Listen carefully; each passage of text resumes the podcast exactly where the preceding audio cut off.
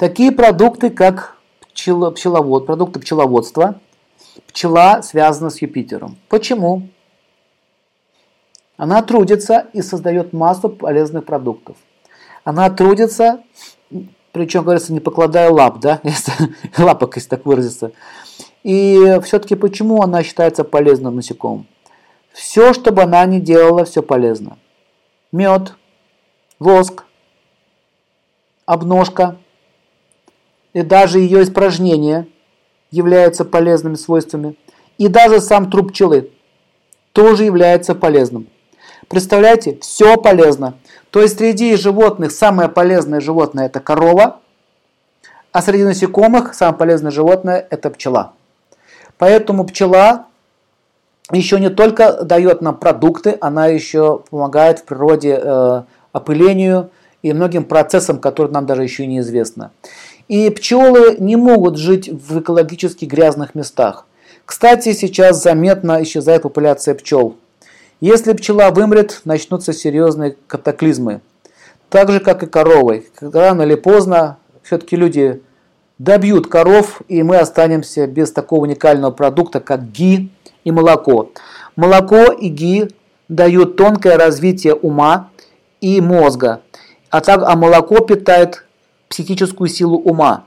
Пчелы дают здоровье телу, поэтому вы знаете прекрасно, что э, хороший качественный мед и продукты пчеловодства, из них делают лекарства и так далее. Например, мед обладает такими свойствами, они, он может вытягивать из костей э, какие, какую-либо болезнь или даже грязь какую-то там энергетическую. В банях так делают, мед так вот набивают, бьют по спине и вытягивают, и мед становится черным.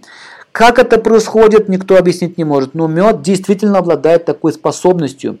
На санскрите это называется брабава. В аюрведе описывается прабава – это то, что не объясняется разумом и непостижимо. Как мед из кости может вытащить шлак.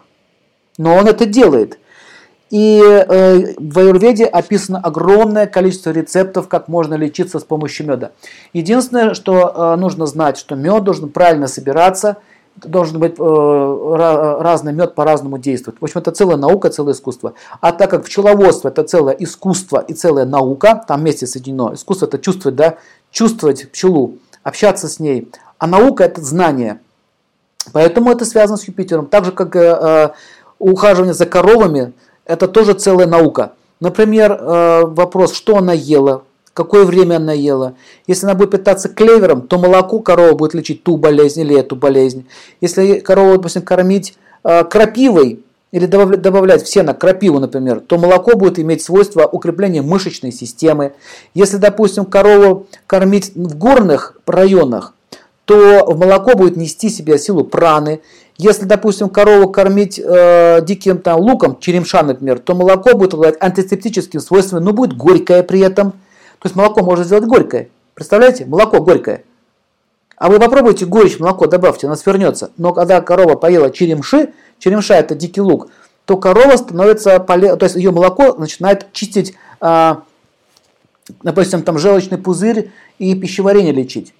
Если корову покормить, например, а, еще какими-то травами или специальными растениями, которыми она питается, то она будет лечить, допустим, какой-то другой вид болезни.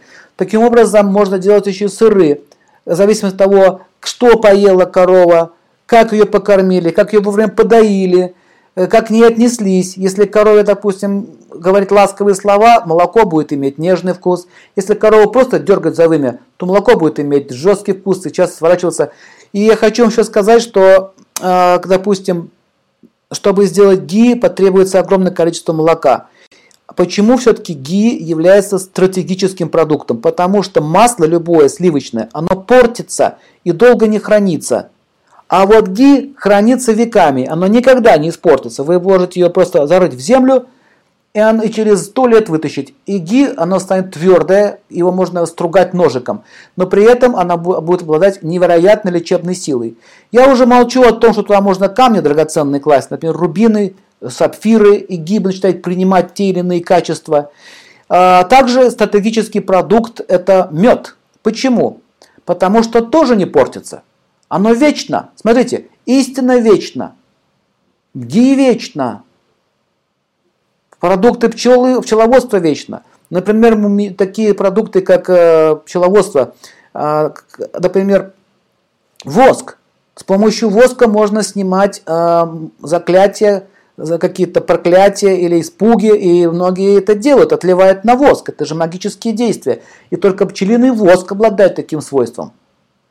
Понимаете, я не хочу сейчас долго об этом говорить, но их ресурсы неисчерпаемы. Поэтому только безумцы будут уничтожать такие существа, как пчелы и коров. Таким образом, когда человечество понимает это, то сила разума возрастает, и благополучие, в том числе экономическое, тоже возрастает. Таким образом, пчела и все, что с ней связано, это связано с Юпитером. Поэтому мед предлагается богам, и то, что вечно предлагается вечному.